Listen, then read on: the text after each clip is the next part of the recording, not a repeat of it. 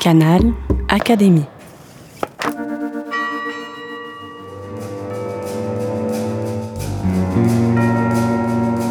Petite histoire de science.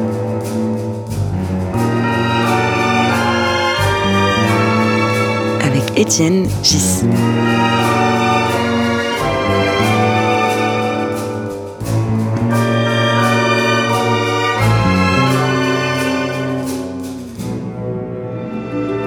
Le podcast de l'Académie des sciences.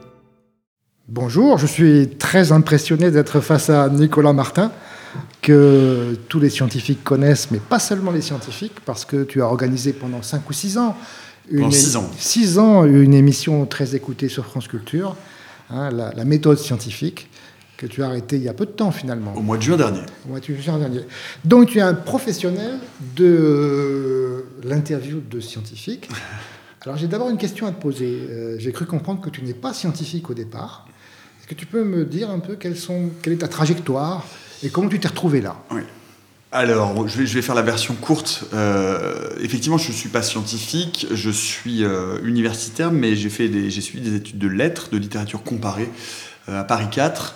Euh, mais néanmoins, j'ai fait un bac scientifique, j'ai fait un bac D à l'époque, donc un bac, un bac bio, et j'avais euh, j'avais dans l'idée de, de faire, euh, de me diriger vers la médecine, vers les neuro, la, neurochirurgie ou les neurosciences. J'avais envie de mettre mes, mes, doigts dans le cerveau des gens, je crois, d'une manière ou d'une autre, ce que j'ai fait d'une autre façon, sans recourir à la chirurgie.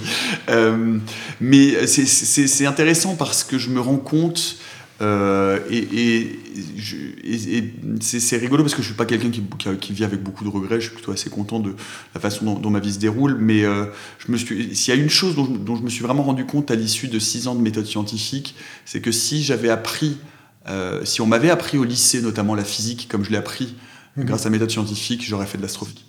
Non, mais tu n'as pas répondu à ma question. Comment tu t'es retrouvé là? Euh, Je me suis retrouvé là parce que euh, bah, la, première chose, c'est la radio. C'est-à-dire que j'avais une passion pour la radio euh, qui, qui, me vient de, du collège où j'écoutais des radios pirates. Enfin, j'adore le média radio. J'ai toujours aimé la radio. J'ai fait de la radio associative quand j'étais ado, etc. Donc voilà. Bon, ensuite, je suis rentré à Radio France. J'ai fait de l'information générale. Je me suis baladé dans les radios locales. Puis ensuite, j'ai fait plutôt du journalisme culturel. Mais euh, après mon départ de la fac, je suis resté euh, lié, euh, ou en tout cas ma curiosité scientifique est restée a été abondée en tout cas par, par plusieurs choses. Déjà parce que je suis un grand lecteur de science-fiction et que j'avais pris l'habitude, parce que c'est un peu un héritage paternel d'ailleurs, mon père avait cette curiosité-là, d'acheter des magazines de vulgarisation scientifique quand je prenais le train par exemple, c'est-à-dire que je continuais à m'intéresser aux sciences. Euh, et euh, alors de loin en loin, hein, de manière vraiment totalement, euh, totalement amateur, mais je continuais à m'intéresser aux sciences. Et ce qui s'est passé, c'est que quand je suis revenu faire les matins d'été à France Culture, après être parti monter une émission de télé culturelle sur France 5 qui s'appelait Entrée libre, euh, je suis revenu donc faire la matinale euh, d'été et euh, au moment de la, de la reprise de la rentrée, Marc Voinchet, qui était le matinalier de l'époque, il me dit ah, mais moi j'aimerais bien mettre une chronique scientifique dans la matinale. Et comme il s'avérait que c'était la fin de la matinale et que moi j'allais partir en week-end, j'avais dans mon sac littéralement Sciences et Avenir et Sciences et Vie. Je lui dis mais tu sais moi j'adore les sciences, toujours gardé une curiosité scientifique. Et c'est comme ça qu'on a fait cette chronique qui s'appelait Ce qui nous arrive demain, qui était diffusée pendant une année à 8h55 et qui pendant un an faisait que tous les matins je faisais une chronique de 5 minutes, 5-6 minutes sur une étude en particulier. Sur c'était un ballon d'essai en quelque sorte. Euh, c'était, c'est-à-dire que si tu veux, à l'époque, la, la, tranche scientifique de France Culture, c'était une tranche ancienne de, de, l'antenne avec des, ce qu'on appelle des producteurs tournants. C'est-à-dire que c'était de la science tous les jours, mais c'était chaque jour une émission différente. Il y avait euh, Stéphane Delis-Georges, Michel Berganti, Sylvain Kahn, euh, René Friedman et Aurélie Luneau. Et, euh, et donc, du coup, j'ai fait cette chronique scientifique pendant un an. Mais quand tu faisais la chronique, derrière ta tête, tu disais par la suite, je vais faire un truc quotidien Pas encore, non, pas encore, mais, mais je sais qu'il était question, que Sandrine Trainer avait déjà évoqué l'idée de dire peut-être que euh, cette tranche scientifique, il faut, euh, il faut l'unifier, il faut faire une seule émission euh, pour que ça ressemble au reste de la grille.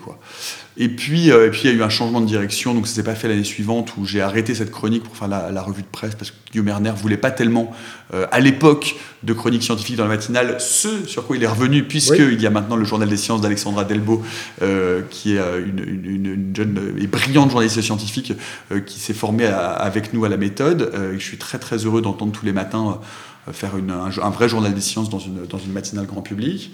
Et puis voilà, et puis ensuite, et puis l'année d'après, euh, l'année d'après, son entraîneur m'a dit bah tiens, tu veux pas prendre la, tu peux pas faire une émission pour, pour, unifier la case des sciences et faire une seule émission. Moi, ce qui m'intéresse dans cette histoire, c'est euh, comment un, responsable d'une grande radio euh, comme France Culture, comment il a le culot de faire un pari comme ça sur quelqu'un qui n'a pas de formation scientifique, qui a une formation de, de journaliste en quelque sorte de. Donc c'est un pari c'était juste. Euh, ça un se passe comme ça C'est un pari. Et puis, j'avais, j'avais tenu quand même cette chronique pendant un an, euh, scientifique. Euh, et j'ai, je commençais à avoir quand même pas mal d'heures de vol en termes de radio. Donc, elle m'a fait confiance. elle a fait confiance à ma capacité de travail parce qu'elle savait que j'étais un gros bosseur.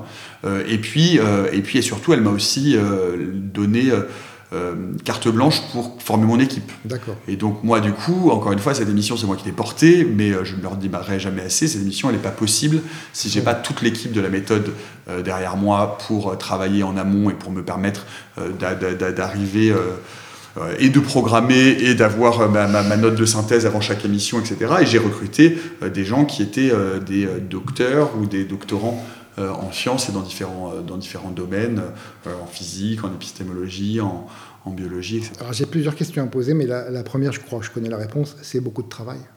C'est pas mal de boulot, oui. c'est pas mal de boulot.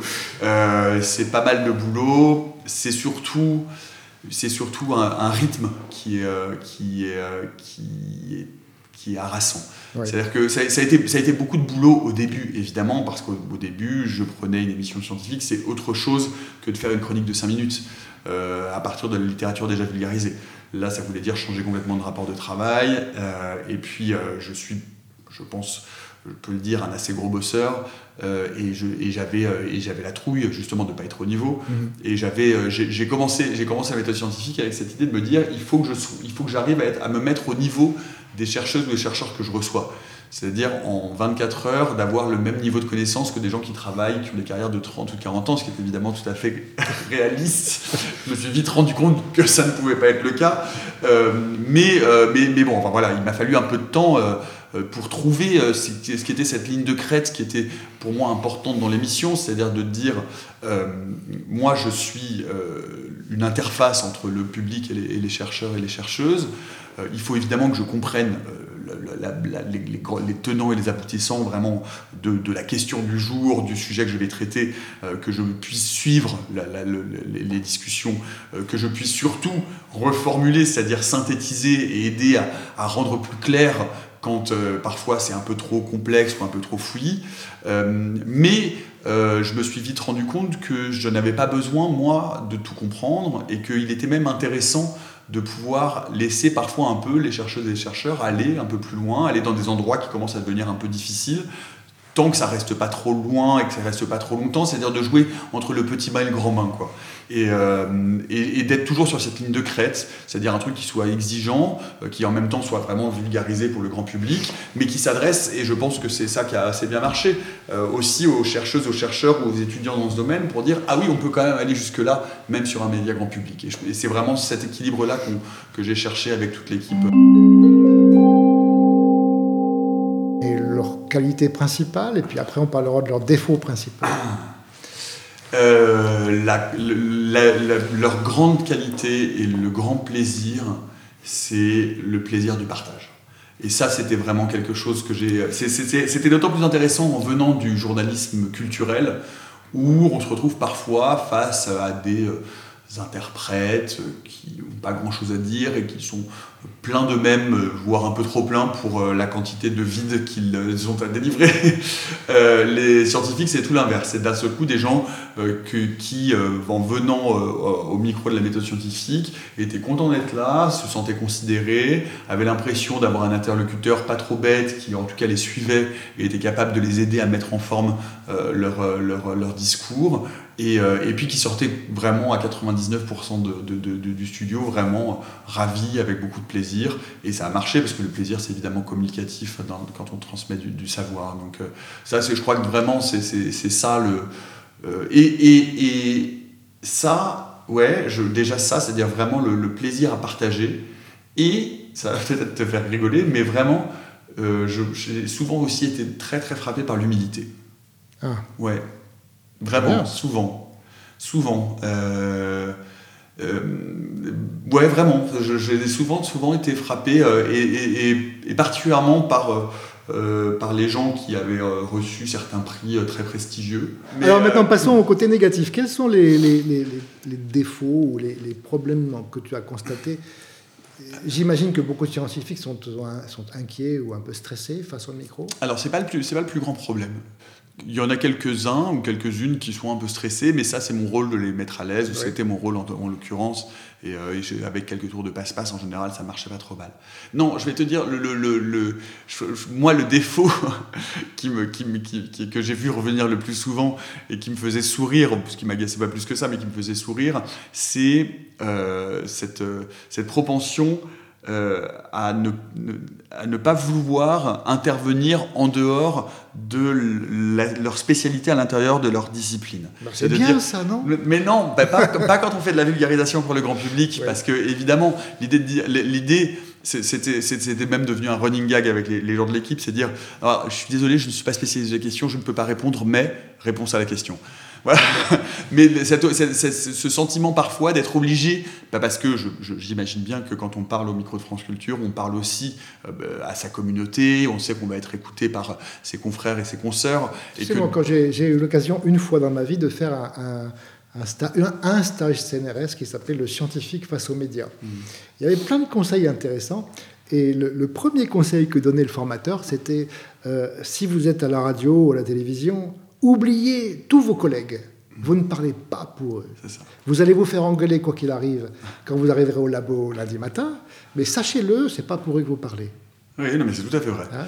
C'est tout à fait vrai, et, euh, et c'est surtout euh, c'est surtout qu'effectivement, euh, ça c'est vraiment quelque chose qui revenait parce que quand on, quand, on, quand on fait de la vulgarisation, on prend évidemment des gens qui sont très spécialistes à l'intérieur même du domaine qu'on veut étudier ou de la question qu'on veut, euh, qu'on veut soulever ou qu'on veut détailler. Mais, mais voilà, ce, ce, côté, ce côté ah non, mais je, suis désolé, c'est vraiment pas ma spécialité, je peux m'en parler, mais en fait, vous avez absolument le bagage scientifique et culturel largement suffisant pour en parler au grand public.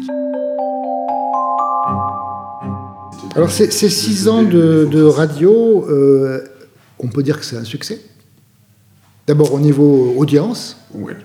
C'était énorme, non? Je pense qu'on peut le dire. Euh, bah oui, oui, on est passé. Euh, quand j'ai pris la tranche, euh, on était, il y avait 80 000 personnes en direct. On, est, on a terminé à 250 000, donc c'est pas mal. C'est même mieux que pas mal, non? C'est mieux pas mal en 6 ans, ouais. Puis c'est une tranche de l'après-midi, donc c'est pas facile. et surtout, non, surtout, le vrai succès, c'est les podcasts. Les podcasts, l'émission a été euh, quasiment, euh, je crois, dès le mois de janvier, remontée dans le top 5 des émissions les plus téléchargées de France Culture. Et puis on, avait, on, était entre la troisième, troisième, quatrième émission la plus podcastée de la chaîne. Et on a, à la fin, on était à 2,5 millions par mois. On a portrait robot de, de, l'auditeur alors pas vraiment, euh, en tout cas pas un portrait robot scientifique, c'est-à-dire qu'il on a, on a, y, avait des, y, a des enquêtes qualitatives sur l'ensemble de la chaîne France Culture, mais dont je, je, me souviens plus très bien. Moi ce que je peux te dire, c'est que je sais euh, et j'ai vu, enfin, en recoupant, donc c'est vraiment très, très subjectif, mais euh, à la fois euh, quand on faisait des émissions en public, de voir quel était le public qui était là,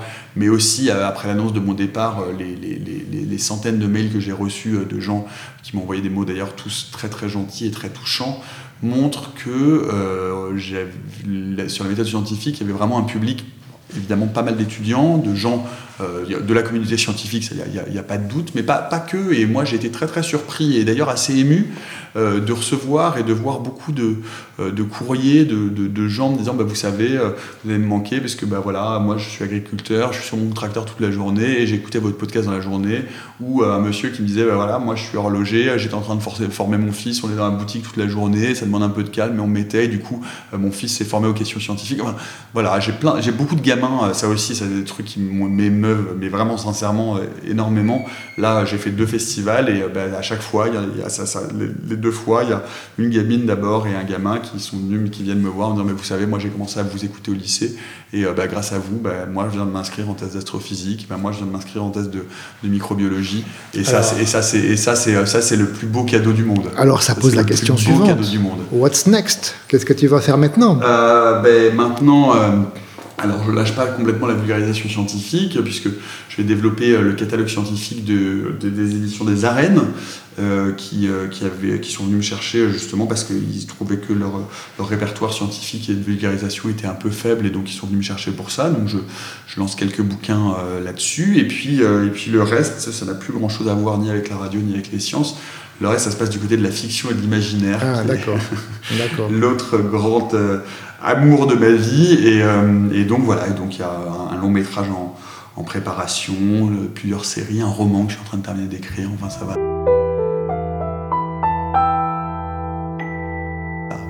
Alors, dernière question, puisque je suis face à un professionnel et que moi je suis un amateur sur cette question, euh, quel serait le conseil que tu me donnerais pour les podcasts d'un quart d'heure? La différence avec, euh, avec toi, c'est que je ne suis pas journaliste. Hmm. Là, je parle avec. Je ne suis pas journaliste, Étienne, non plus. Hein. Non plus. Moi, je suis, bah, je suis professeur de français. Hein. Ah, ah j'ai jamais, jamais, fait d'école de journalisme, j'ai jamais suivi d'études, jamais fait d'études. D'accord. Non, mais ce que je veux dire, c'est que j'ai la chance de pouvoir faire des podcasts avec des collègues. Ouais. C'est pas, c'est pas la même approche. C'est hein. pas facile. Je les connais tous bien, et donc c'est le, le, rapport est un peu différent mm. de celui que tu peux avoir à la radio avec quelqu'un qui vient dans ton mm. studio. Alors, un conseil. C'est difficile. Un conseil. D'abord sur la euh, longueur, est-ce que 15 minutes c'est bon? 15 minutes, c'est, bah, ensuite ça dépend, de ton, ça dépend de ton auditoire et ça dépend de ton public. 15 minutes, c'est, on a tendance. Moi je pense que 15 minutes c'est presque un peu court. D'accord. Je pense qu'un podcast, ça peut, on peut aller à 20-25 minutes, voire une demi-heure. Ça s'écoute, une demi-heure c'est le temps d'un jogging, c'est mhm. très bien. Euh, non, un conseil. Euh, moi, le, conseil, le conseil qui, je crois que, qu'on m'a donné, qui, qui m'a le plus servi, c'est mais, mais, mais, bon, avec des collègues, c'est difficile. C'est de toujours partir de l'existant pour faire en sorte que la personne qui est en face de vous ne répète pas quelque chose, quelque chose qu'elle a déjà dit. Ah. C'est-à-dire d'aller chercher une chose. Un peu transversale. Ben oui, ou d'aller de, chercher quelque chose qui va d'un seul coup être un peu surprenant et pas, ben, surtout si vous connaissez, si ce podcast est à destination euh, interne ou, euh, ou, externe même, c'est-à-dire d'essayer toujours d'aller chercher la petite chose en plus que la personne n'a jamais trouvée ou n'a jamais dite. C'est-à-dire ça demande un peu la question, ou alors une question de côté, ou alors quelque chose qui d'un seul coup va ouvrir la discussion à autre chose que simplement répéter des choses qui ont déjà été dites. L'interlocuteur n'ait pas l'impression de suivre, de servir sa soupe habituelle. Oui, ou de, de, de, pas forcément servir sa soupe, sa soupe, habituelle, mais ça ouvre toujours des questions, euh, ça ouvre toujours des, perspectives intéressantes. Euh, de, je sais pas, d'aller chercher en, dehors effectivement du, du, du chemin attendu. Eh bien, Nicolas, un grand merci. Bonne chance pour la suite. Ben, J'espère qu'il y aura d'autres émissions de radio quand même. Ben, peut-être. Peut-être. Who knows? Who knows? Merci beaucoup. Merci beaucoup, Étienne.